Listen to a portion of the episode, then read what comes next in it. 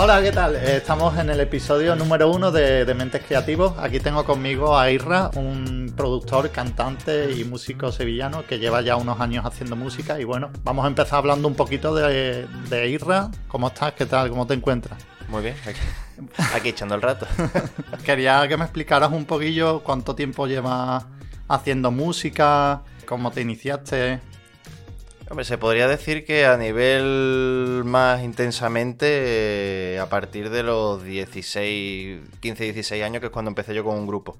Pero realmente yo música de grabarme y demás desde 7, 8 años perfectamente. Empecé a grabarme mis cassettes, me, me hacía mis composiciones sin saber, sin saber tocar nada.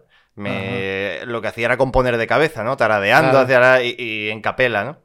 Pero, digamos eso, ya más a nivel tocando instrumentos y demás, 14, 15 años que empecé con, con un grupo, que fue cuando empecé a tocar la guitarra. El teclado empecé a tocarlo con 12 años o así, pero ya empecé con la guitarra a los 15 o así. Que fue cuando, digamos, empecé con un grupito a ensayar y a...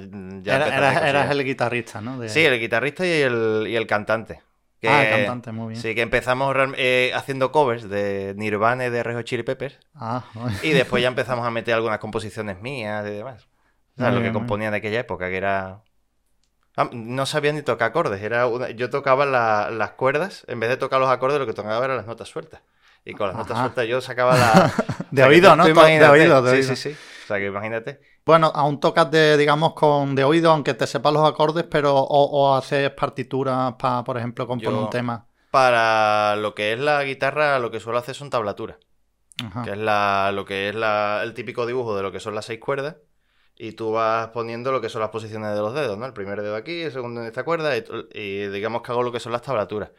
Y para lo que son las composiciones en piano y demás, sí que suelo utilizar partituras, no tanto para mí, sino por si algún día a lo mejor quiero que toquen conmigo o algo, siempre tienes esa referencia.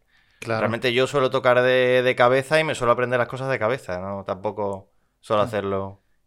Pues sí, es que ahora hay, bueno, hay un montón de gente que toca, bueno, no toca, sino que mm, escribe canciones eh, dibujando en el Fruity Loops o donde sea. Sí. y realmente no saben mucho de, sino simplemente lo que les salga de- en su cabeza y luego van dibujando y es una, una pasada, pero bueno, que a mí me gusta también eso, eh, la gente que sabe tocar de oído, porque sobre todo creo que la música va mucho de eso, de la mano de, de tener esa, esa guía, ¿no? De tener un buen Claro. oído. Y, y bueno, es verdad que hay gente que no nace con, con eso ya entrenado, pero se puede entrenar. Y había visto alguna vez en, en una entrevista con Paco de Lucía que él decía que tocaba puramente de oído. Sí, yo es que eh, realmente incluso aprendí a tocar de oído, porque yo me compré eso, mi, mi primer teclado, un teclado Casio, de estos típicos que te Mm. venían hasta con musiquitas pregrabadas y demás. Me lo compré con 12 años y en aquella época ni mis padres me metieron en ningún sitio, ni había YouTube como hay hoy en día, ni había nada. Entonces era el tú escuchabas una canción e intentabas reproducirla en el teclado tocando las notas y demás, o te ponías una canción pregrabada del teclado y empezabas a intentar reproducirla tú, hasta que ya años después ya empezó YouTube, empiezas a ver vídeos, empiezas a aprender, pero al principio era todo puro oídas y eso se te queda, esa manera de aprender se te queda, el hacerlo todo de oídas. Ya la digitalización y eso de los dedos también se te va, se te va grabando en la Sí, sí, sí. memoria. Y, y bueno, así entonces a hacer lo que son tus trabajos editados por ti mismo, empezaste, creo que fue MySpace, quizá los primeros demos así. Los primeros sí fueron en MySpace. en Eso fue MySpace. antes de... Fíjate eh, que MySpace está la de, de antiguo ya, parece ¿Qué? mentira que fue como la primera red social, digamos, que yo Sí, recuerdo. Sí, que, que es donde subía todo el mundo su música realmente. Al final lo usaban para eso. Sí. Lo que pasa es que eran. Yo me acuerdo, yo grababa las cosas esas con un equipo súper, súper rústico. O sea, yo lo que tenía era el típico micrófono este de los chats, el que usabas para hablar. Sí. Pues con eso me grababa yo. O sea, era un sonido lamentable, la- las composiciones, ya te digo, tocando una cuerdecita y de ahí sacaba las melodías, pero bueno, al final empiezas por ahí, ¿no? Bueno, Tienes que empezar de alguna manera. Pero a, a alguien le llegó tu música, porque mm, si no mal recuerdo, en Baguira pu- se contactó contigo Sí. una vez, me acuerdo, y Sí. incluso, bueno, hicisteis como migas y eso. Pero Baguira fue por otra persona intermedia, o sea, realmente él no me conoció en internet. Ah, Fue un chaval que me escuchaba en, en MySpace, en SoundCloud, que es donde tenía las canciones y demás, me, me empezó a seguir, me contactó porque le gustaba mucho mi música, no sé qué, no sé cuánto. Y resulta que el chaval este es de, de Lora del Río, que es donde tenía en ese momento Baguira el, el estudio suyo. Ajá. Y me acuerdo que él me decía, ay, aquí hay un productor en mi pueblo. En aquella época Baguira... Lora del Río, eh, está lejito, ¿eh? Sí, sí, sí. En aquella época Baguira sí había hecho cositas para SFDK, para Totequín, pero Sí. tampoco al nivel que está ahora ya. Claro. Y me, me acuerdo eso que él me decía, hay un chaval aquí que es productor, Ajá. eh, le, voy a, le voy a llevar tu música. Y le llevó mi música, le- a él le llamó la atención, me contactó y ahí fue donde empezó un poco el contacto de los dos. Él me, me ayudó también muchísimo en el proceso ese, al principio de cómo intentar grabarme mejor, cómo intentar también el- el- al nivel producción, que todo sonara bien Claro. a grabar con tempo, que yo no grababa con tempo, yo era todo, vaya, ahora, ahora tiraba para adelante, ahora tiraba para atrás, al final era todo un... Un O sea que me, ayudó muchísimo en ese principio, la verdad. Claro. Vamos, incluso hizo alguna cosilla conmigo también. Claro, eso está muy bien. Es- Me imagino que eso te motivó un montón también el hecho de que le gustase a gente ya que tenía una experiencia y imagino que basándose los amigos que le gustaba tu música te motivó a hacer más música y Sí, seguir porque porque, yo- empezó como un hobby a lo mejor, no más como Sí, era un hobby, o sea, era algo que yo decía, pues ojalá algún día pudiera vivir de esto, pero realmente lo hacía porque es que necesitaba hacerlo, era lo que... claro, te nacía. Claro, y, y yo, me vamos, yo a Baguira en sí no lo conocía, pero yo tuve, precisamente conocí a Baguira justo en una época que había salido de, de una etapa eh, rapera que tuve yo, que yo lo que escuchaba era eso, machacaba. Y claro, cuando me viene él y me dice, ¿has escuchado el tema tal de, To- de Totequín? Y digo, sí, pues lo he producido yo. Y ahí fue cuando, hostia, hostia, que ¿Y qué tema era? ¿Qué tema era? No me acuerdo No pero acuerdas, era, ¿no? por ejemplo, mira, creo ¿De recordar... qué disco no sabes? No me acuerdo. Pero creo recordar que él. Uno que sí creo recordar que él había trabajado era en el de. El que sacó Shota Sí. con SFDK. Ah, eh, ternera, bueno, sacaron el un tema que era ternera podrida, pero Pues en, en aquel disco sí creo recordar que me dijo. Porque eh, que yo tenía ese disco además. Y yo decía, hostia, es el productor de esta gente, ¿no? Yo ya. oh. Y ahí fue cuando me motivé un poco más de, hostia, pues si le ha gustado a él, a lo mejor sí que puedo. Pero vamos, aún, aún así yo hubiera seguido haciendo música. Porque Claro, claro. me- No, pero lo normal es eso. Que... Lo que sí que a lo mejor te motiva es intentar hacerlo cada vez mejor, ¿no? Y hacer algo más sí. profesional. Y entonces ya es a partir de... ¿Qué año sería más o menos? ¿El 2018 por ahí? ¿Luz? Ahí fue ya cuando, digamos, te tomaste más en serio la producción.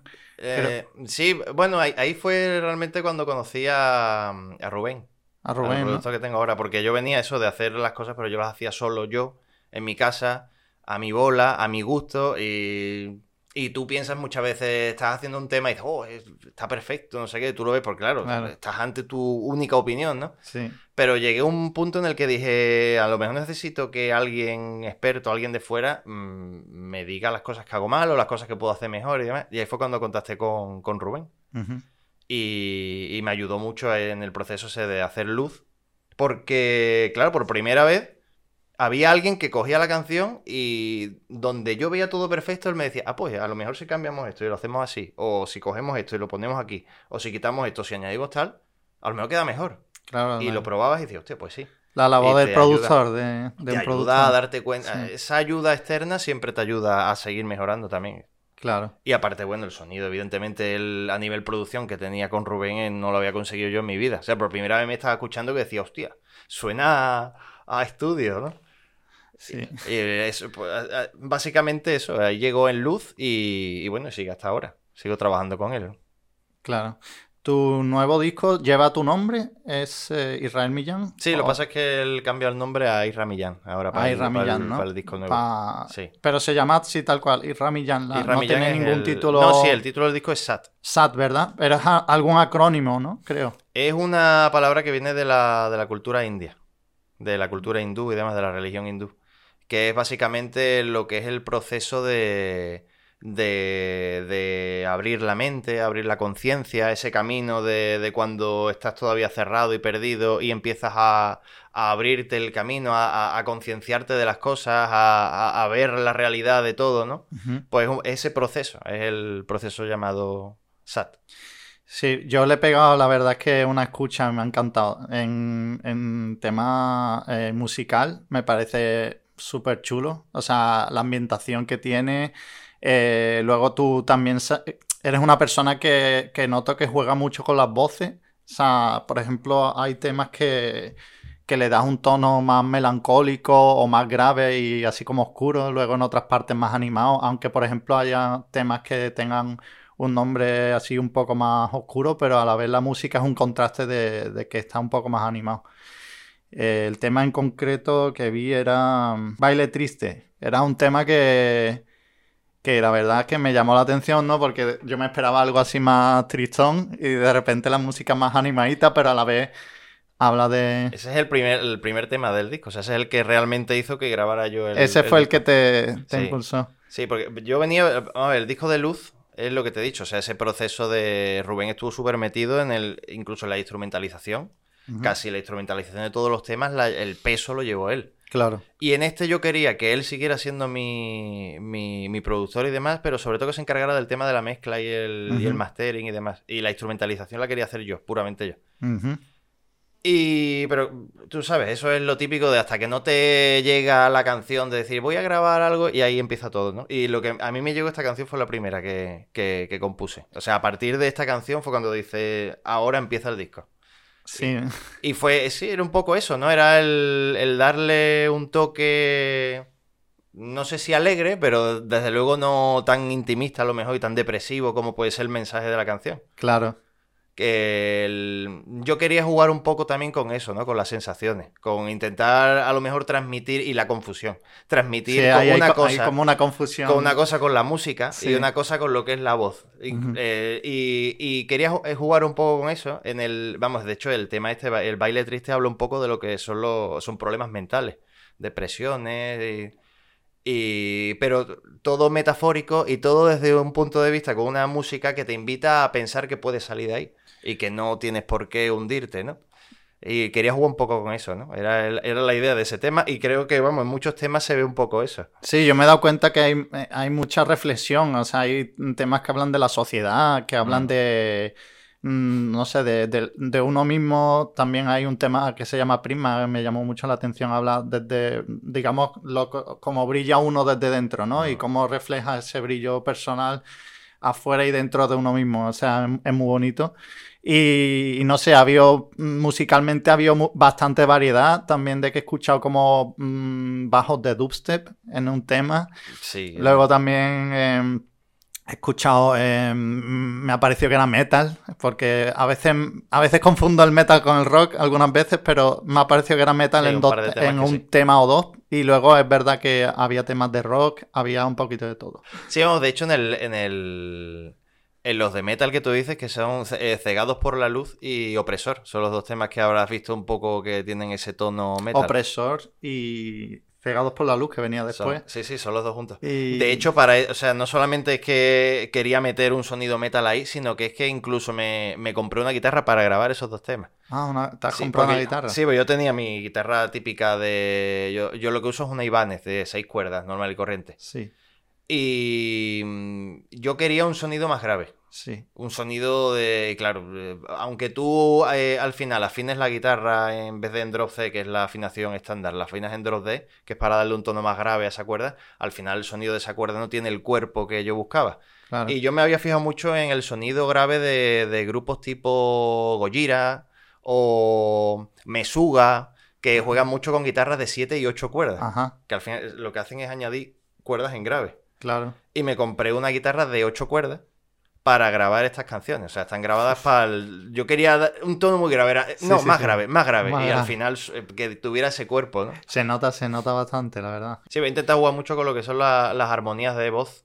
Sobre todo los estribillos. De hecho, en la mayoría de los estribillos, incluso mi propia voz está grabada varias veces. para crear esa, claro. esa capa, ¿no? Para tener más profundidad, más. Sí, y bueno, y aparte eso, armonizar con. Vamos, hay temas de. Hay varios temas en el disco. De hecho, creo que ese es uno. Sí que a lo mejor de pistas de voz hay ocho o nueve pistas solamente de voces. Uf. Porque son varias, a lo mejor grabo dos agudas, dos graves, otra a lo mejor intermedia, eh, acompañando a las dos o tres principales. Y además que tú tienes un falsete muy bonito. Entonces intentas jugar un poco con eso también. Eh, una pregunta, eh, ¿cuánto más o menos te ha llevado el tiempo de total de creación del disco? Porque está muy currado. O sea, pues más o menos dos años o así. No, no más. Desde que salió Luz. Sí. Luz salió en 2018. Sí. Y Baile Triste la, la hice con, la grabé con Rubén, creo que fue en 2019. La grabé, o sea, está grabada desde 2019 y es la primera. Pues eso, tres años perfectamente y pico. Sí, es que, claro, para un disco así de, esas cate- Vamos, de esa y- categoría. Y, y se terminó a contra, vamos, a contrarreloj. La, el último tema que yo grabé del, del disco es el de Entre Tinieblas, uno de los así más acústicos. Lo terminé de grabar como dos semanas antes de que se lanzara el disco. O sea que fue todo súper comprimido. Claro. ¿En qué plataformas estaría subido el trabajo? Para que sería, bueno, iTunes, eh, en, todo- en todas todas las plataformas. ¿no? Amazon, Spotify, en YouTube Music, en... Ahí vamos a poner Deezer, todos los enlaces de- del disco para que la gente también lo, lo vea. Bueno, cuéntame un poco cómo es el proceso creativo de, de un tema. ¿Empiezas por la base? ¿Empiezas con una melo- melodía? Hay gente que, por ejemplo, con un simple tarareo se lo apuntan en el móvil o no Sí, sé. Yo, yo depende, hay veces que te viene algo, o sea, vas a lo mejor en el coche o vas por la calle y se te viene una melodía a la cabeza o algo y, y efectivamente tiras de móvil y lo grabas y después ya intentas tú desarrollarlo. Y hay veces que, que mm, te sientas en el... Voy a, yo- me voy a poner a tocar el, el teclado que me sale y a lo mejor encuentras una melodía y a partir de ahí puedes desarrollar o con la guitarra. Incluso hay veces que yo me he intentado. eh, no suele funcionar, porque normalmente cuando tú te sientas diciendo quiero componer algo, no, no sale nada. Al final es cuando viene. Claro. Pero sí que hay veces que a lo mejor intentas decir, mm, no sé, alguna canción que te gusta, ¿no? Y decir, pues quiero hacer algo parecido a esto. Y muchas veces te pones, la pones de, te pones a escucharla, te pones a fijarte en, en el tempo, te pones a fijarte en los instrumentos que utilizas. Claro. Y intentas tú hacer como una pequeña reproducción, no una cover, pero como intentar reproducirla variando notas. Claro. Y muchas veces a partir de ahí empiezas a crear tú tu Claro. propia pieza con esa referencia, ¿no? Muchas veces también lo he hecho de esa manera. A veces como una base, una, una inspiración para al final crear tú otra cosa que a lo mejor te lleva a otro sitio Sí. que, que te encanta, ¿no? Eh, ¿Hay algún ejemplo así en, en este disco, por ejemplo? en este disco es que me ha- lo que más me lo que más me he basado al final es, ha sido en, en Steven Wilson Ajá. y en Porcupine Tree, en todos sus proyectos, porque realmente este, este disco yo creo que nace un poco de, de descubrirlo a él. Ajá. O sea, yo, el, yo llevaba tiempo que empezaba a notar que la, la música que yo había escuchado toda la vida, el rock eh, pop, rock alternativo y demás, estaba escuchando cosas nuevas y como que me aburría. O sea, yo escuchaba y empezabas a escuchar la canción Sí. y decías, ya sé por dónde va a ir. O sea, va a Sí, pasar esto, ya, esto y esto. ya lleva unos Porque es- esquemas muy repetitivos. Entonces, como, bueno, me aburre. Y, y yo, yo siempre había escuchado sobre todo metal progresivo, Sí. que Dream Theater, Sinfonía, que claro, gente son Sí, es una maravilla. pero un día descubrí que no, no los había escuchado en mi vida. A Porcupine Tree Fue- me salió de recomendación en Spotify escuchando Pink Floyd. y ahí es cuando explotó la- mi cabeza. O sea, cuando dije, hostia, esto, es- esto es lo que. No solamente es lo que me gusta porque no sabía por dónde te. Es que te pillaba contrapié todo. O sea, ahora van a romper con esto y pum, y te rompía con otra cosa totalmente distinta. Y no solamente eso, no solamente el- el- lo que me gustaba escucharlo, sino que digo, hostia, es que esto es lo que yo quiero hacer. Y ahí fue cuando empecé yo a encaminar todo lo que es e, el disco a, a eso, ¿no? A- muy influenciado por los sonidos de Steven Wilson, de, de, de Porcupine Tree, de, de Blackfield, de todos sus proyectos, ¿no? Y, y, vamos, cogí, va- hay varias canciones de Steven Wilson y de, o de sus proyectos que cogí y lo que te he dicho, el proceso de intentar, tengo que crear algo parecido a esto, ¿no? Y a lo mejor no, después la canción no tiene nada que ver, pero sí- que muchas veces los sonidos de guitarra, los sonidos de la batería. Te influyen mucho a la hora de componer. Las baterías eh, son un plugin porque suenan muy, muy realistas o están Son hechos a manos así. Son programadas, sí. Porque, bueno, me imagino que no has contado con un batería, No, no, eso no, es como no. lo has hecho tú. No, eh, es una. Pero es suena un- muy. Sí. Vamos, a lo mejor yo no tengo tan buen oído para detectar si es perfectamente. Como sé que varía en una batería real, Sí. los volúmenes varían y después ya se va. Tocando, es, pero un, es un programa que está dentro de. Es East Drummer. Suena bastante bien, Que son, son baterías reales. bastante grabadas, fiel a una batería real. Que son pistas que, decía, sí. tienen grabadas por distintas baterías, distintos géneros. Sí, Y ya tú lo que vas es montando tu, tu pista de batería, el- vas cogiendo trocitos de aquí. Yo, he- por ejemplo, en el disco he utilizado muchas veces incluso, eh, he cogido variaciones de, de, de géneros. O sea, hay canciones que a lo mejor de lo que es la, el estribillo he cogido lo que son piezas de batería de, de rock progresivo, de metal y demás, pero lo que es la estrofa son baterías de jazz. O baterías... Yo eh, también he querido jugar un poco con, con eso, ¿no?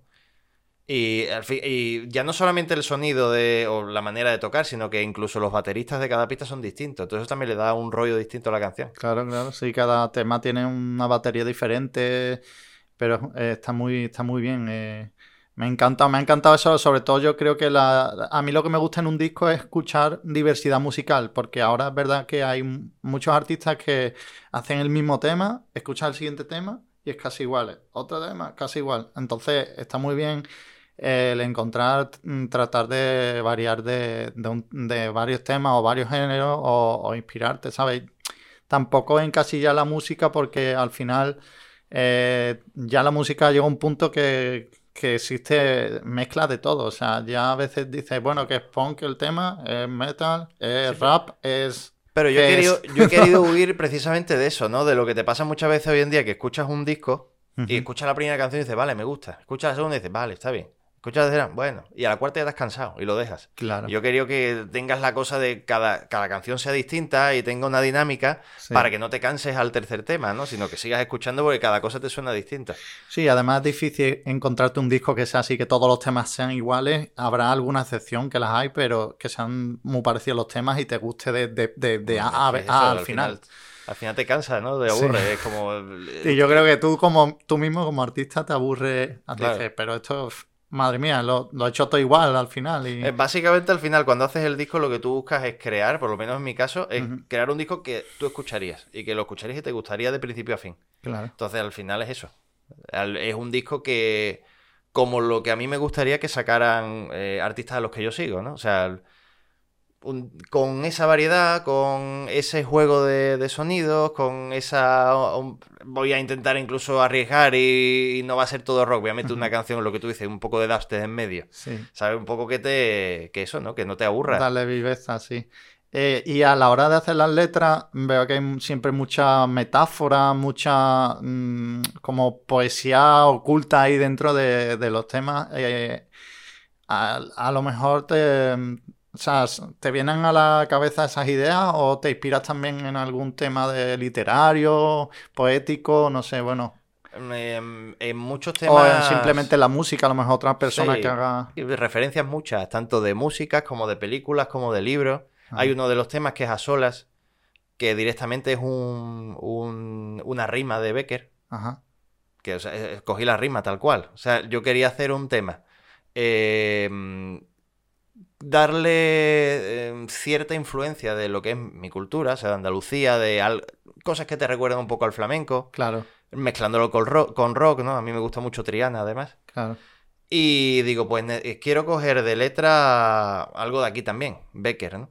Y cogí una, rima suya y la rima fue al final la que creó la canción. O sea, ahí fue la letra la que creó la canción. Fue leer la letra y lo que me iba sugiriendo.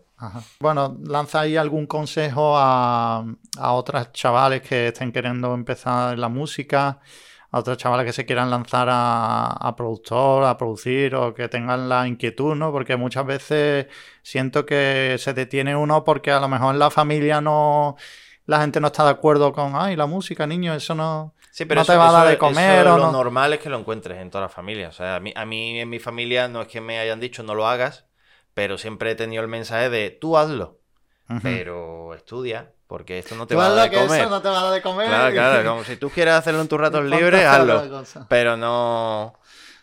Pero al final yo creo que es eso, cada uno... Yo creo que lo importante, si realmente a ti te nace hacer música o cualquier otro tipo de, de, creación artística, yo creo que lo importante es eh, no obsesionarte con, con, que vayas a vivir de eso. Sí. O sea, hacerlo porque te gusta, porque tú quieres hacerlo y porque haciéndolo te realizas. Si después consigues llegar a algo, genial pero como te obsesiones es cuando vas a dejar de disfrutarlo. No te, puedes obsesionar con, llegar a... Pues es que dejas de disfrutarlo y con llegar a un, a un público o que, te compres los discos porque así al final muchas veces no eres tú mismo. No, y eso, yo conozco mucha gente que está tan obsesionado con el yo tengo que vivir de esto, yo tengo que vender, yo tengo que... que al final dejas de disfrutar de, la música, que al final lo estás haciendo porque te gusta. Porque disfrutas de ello. Si dejas de disfrutar de ello, pues al final es que pierdes la, esencia de, lo que es la creación artística. Claro. En el tema de, me imagino que a la hora de estar componiendo y tal, hay momentos de lapso donde uno dice, bueno, eh, ¿cómo sigo esta letra o cómo sigo con, con la melodía? Entonces, en esos casos, te tomas descanso, ¿qué haces para refrescarte un poco? Yo tomas tiempos para. Yo mm, he tenido bloqueos creativos antes de, antes de Luz, precisamente. Me tuvo un, tuvo un montón de tiempo ahí sin crear nada porque no me venía nada. O sea, era un momento de bloqueo que al final.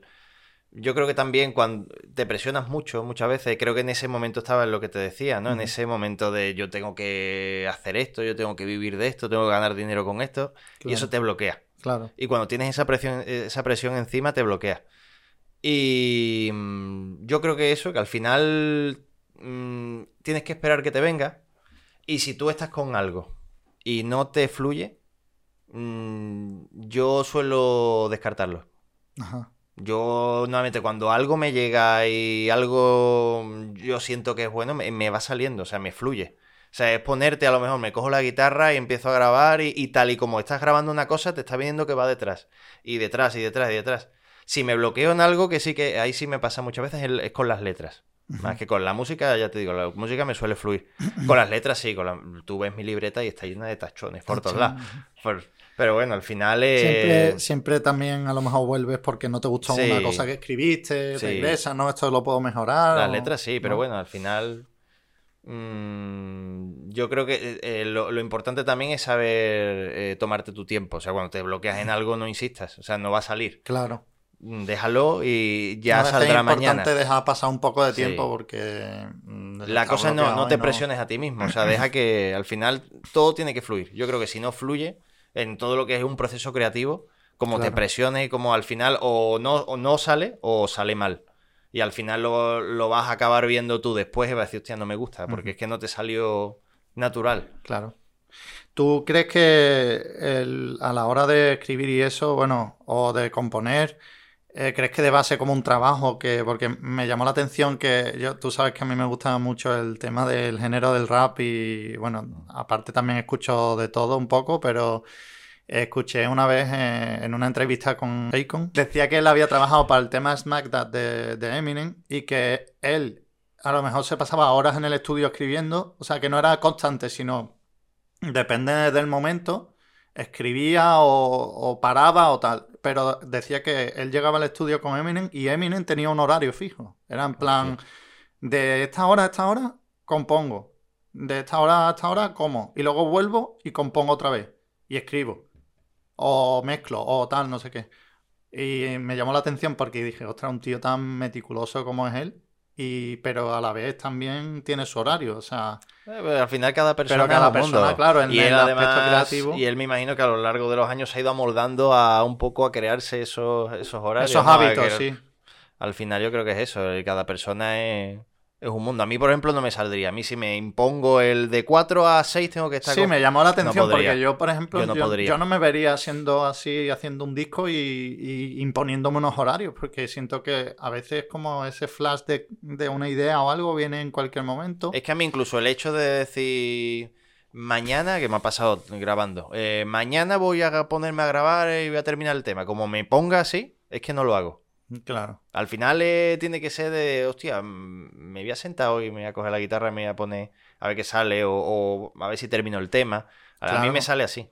Y si sale algo que te gusta bien, si no, pues vuelves otra vez y lo regrabas o... Vamos, incluso por el camino se van quedando en el disco este hay muchas canciones que he ido grabando y que al final han ido quedando fuera. Claro. Porque muchas veces la, grabas diciendo qué buena es, no sé qué, y cuando la escuchas dos o tres veces después dices, hostia, pues no me gusta. O no va con lo que el mensaje del disco y lo quitas. Claro. que eso también pasa. Quería hablar, bueno, un poquito de, yo qué sé, de algo reciente y quería saber si has ido a ver Avatar 2 o... Sí, al cine. ¿Te ha gustado? A mí sí. sí yo todavía no he podido ir a verla, la verdad. Lo que pasa es que yo temo que con Avatar 2 me va a pasar como con la primera. ¿Qué pasó con la.? Me gusta mucho, pero creo que es una de esas películas que cuando la vas a ver la primera vez al cine sales diciendo, ¡buah! Lo mejor de que he visto en mi vida. Porque es tan espectacular visualmente. Que, Pero claro, ese yo creo que lo fuerte que tiene es eso, el factor visual y lo espectacular que es todo, ¿no?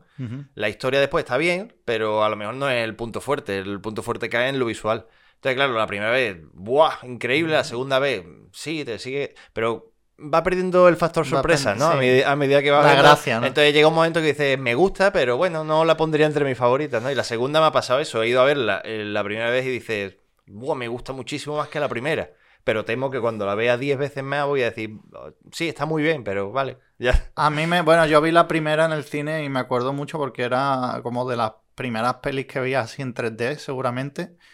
Y aquella era puro en 3D, no sé si la nueva sea así también. Sí, también está en 3D, pero vamos, yo, la, eh, eh, yo la he visto normal. Normal. No la he visto en 3D. Y bueno, sí, sí recuerdo que, fue la primera en 3D que vi y, aquella sí se sintió como 3D real. O sea, he visto otras pelis luego en 3D, no sé si es porque esa fue la primera o lo que fuera, pero siento que esa película sí se grabó muy específico para ser 3D. Bueno, el, caso es que de esta peli, como es todo puro hecho por ordenador, ha habido un, un plano muy, muy hablado que era el de una mano atando a uno de los de esos pájaros que vuelan, o, no sé, son como unos animales que vuelan. son los del agua, que salen, pero salen por fuera. Y vuelan, y, se ve que está en el agua, atando así para agarrarse bien, y al parecer eh, resulta ser que es un plano eh, mitad práctico, mitad hecho por ordenador. Y es una pasada porque ellos, bueno, todos los, todos los elementos prácticos que tenían hmm. los digitalizaban, por ejemplo, flechas, esa cosa de tal. Y entonces ahí en esa escena em, ha, llamado mucho la atención porque se veía demasiado real. Hmm. Y al final resulta que era mitad maquillaje del actor, así, o sea, todo el brazo maquillado. Sí, yo había, yo había, visto que había mucho maquillaje también. En el... Sí, no, es verdad que hay momentos que son súper, súper realistas. Sí, no, es que la verdad es que James Cameron es una locura. O sea, las películas que hace... son tres horas y cuarto y se te pasan... Sí, y al parecer ahora van a hacer cinco películas. O sea, cinco películas de... Vamos, de, hecho creo que han dicho que la tercera tienen ya grabada y todo. Y la cuarta, no sé cuántas escenas también. Bueno, la tercera es la que dice que James Cameron ha presentado... son como nueve horas de peli. Nueve horas de peli. Y han dicho, bueno, pero di que se va a quedar y que no porque hay que meterle la postproducción, ¿no? Que, y de que no, no, no, no, hacer los efectos para las nueve horas y después ya Está loquísimo. Tú sabes que es que, es que Cameron, Cameron fue con el que se creó en los estudios el, el término pixel, pixel fuck que significa básicamente que viene el productor o quien mm. sea ah, de la película al estudio y dice, no, e, eso lo quiero así, eso lo quiero más para allá, tal, no sé qué. Y lo que pasaba es que en Titanic Em, había un. Quería el tío que apareciera como un león marino o un animal en concreto. Y lo pusieron, era la misma, el mismo tipo de mm. animal, pero más grande o más pequeño. Y él lo quería de una región concreta del mundo donde los leones marinos, esos eran más grandes en concreto. Dice, no, yo quiero este león marino. Entonces tuvieron que rehacer el plano por culpa de, del león eh, marino. Pero si, si ahí no hay esos pues yo lo quiero. lo quiero así. Yo estoy esperando allá que salga Oppenheimer, porque a mí también. me gusta mucho Christopher Nolan. me encanta. Y, ya el tráiler en sí, además que los trailers lo hacen súper bien. No te revela nada de la película, mm. sino que te deja mucho el misterio. Y creo que los mejores trailers los hace Nolan sin duda, porque nunca te nunca te destripa nada de cómo hacen, hacen muchos trailers. No, te enseña nada, pero estás hostia, Pero te enseña visualmente. Tengo que verla. Sí. y, bueno, eh, quería hacer un pequeña, una pequeña práctica creativa antes de irme o un juego, no sé qué te parezca, y ya me dices si, te animas a... depende de lo que me vayas a decir. Eh, había pensado que a lo mejor eh, un tema que te guste mucho, tratar de hacer aunque sea un par de líneas con a lo mejor temas tuyos que ya tengas o, párrafos tuyos, a ver si eres capaz o te ves capaz de hacer como una especie de puzzle de canciones dentro de, una melodía que te guste de un tema que te guste mucho. Intenta llevarlo lo más sencillo que tú puedas, pero digamos que, creas que puedas hacer, o incluso palabras que se te ocurran que, que podamos meter ahí, o sea, que puedas meter, y si quieres lo hacemos juntos, no sé. Cuéntame un tema y tarareame el, tema en concreto, vaya a ser que yo no me, no me lo sepa. Pero un tema. Un tema que te guste mucho. El que te venga a la cabeza que te, guste. Te voy a decir así alguno que sea. Mm, que conozca a todo el mundo. Mm, a ver cuál te digo yo ahora. Joder, me has cogido súper frío, ¿eh? Bueno, si no podemos hacer otra, otra cosa. Mira, pues una canción que me gusta mucho eh, y que creo que conocerás, In My Place de Coldplay, ¿sabes cuál es? Eh, O Creep de Radiohead.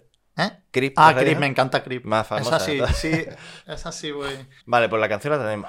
Sí, podemos... ahora, ahora que lo quieres. No sé, podemos, bueno, incluso podemos traza- tratar de hacer como una adaptación en español, que eso también estaría chulo.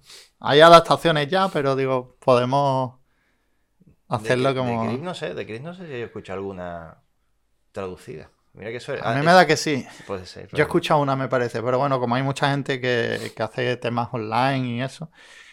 Pero bueno, va- vamos a ver si a lo mejor con un tema tuyo te le puedas encajar ahí y, a- y cambiarle algunas palabras si te sientes más cómodo.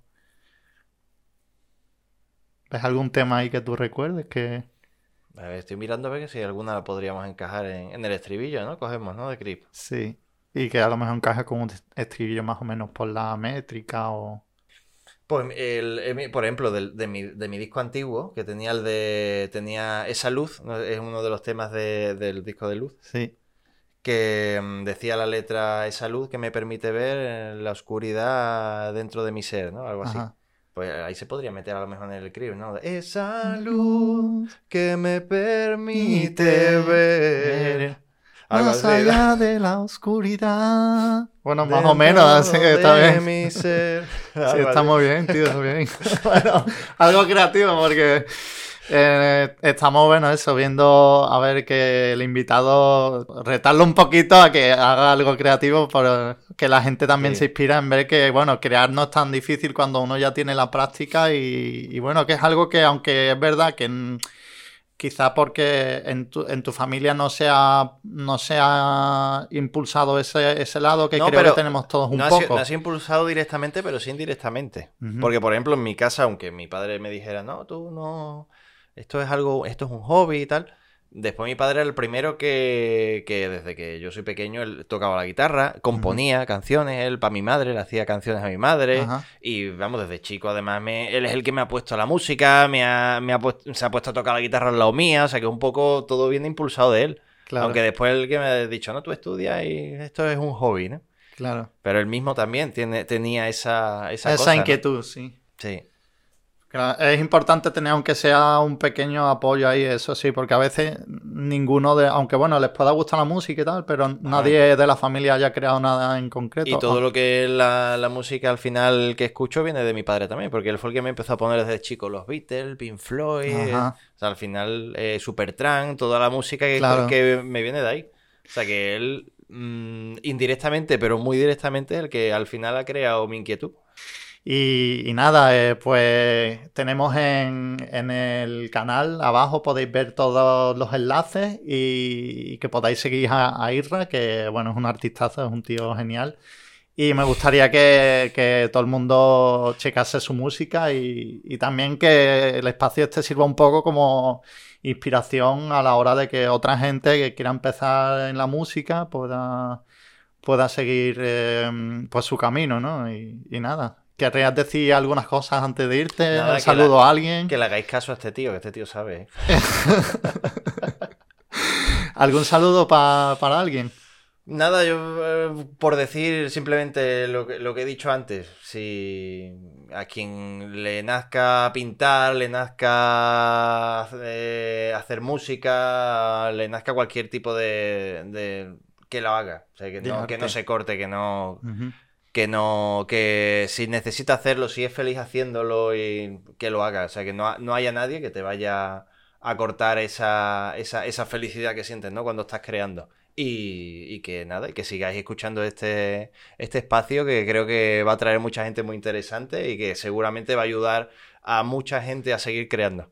Muchas gracias, Irra. Y bueno, seguro que repetiremos contigo porque aquí, vamos, eres como familia, así que te tendremos aquí, Aquí- aquí más, eh, más adelante.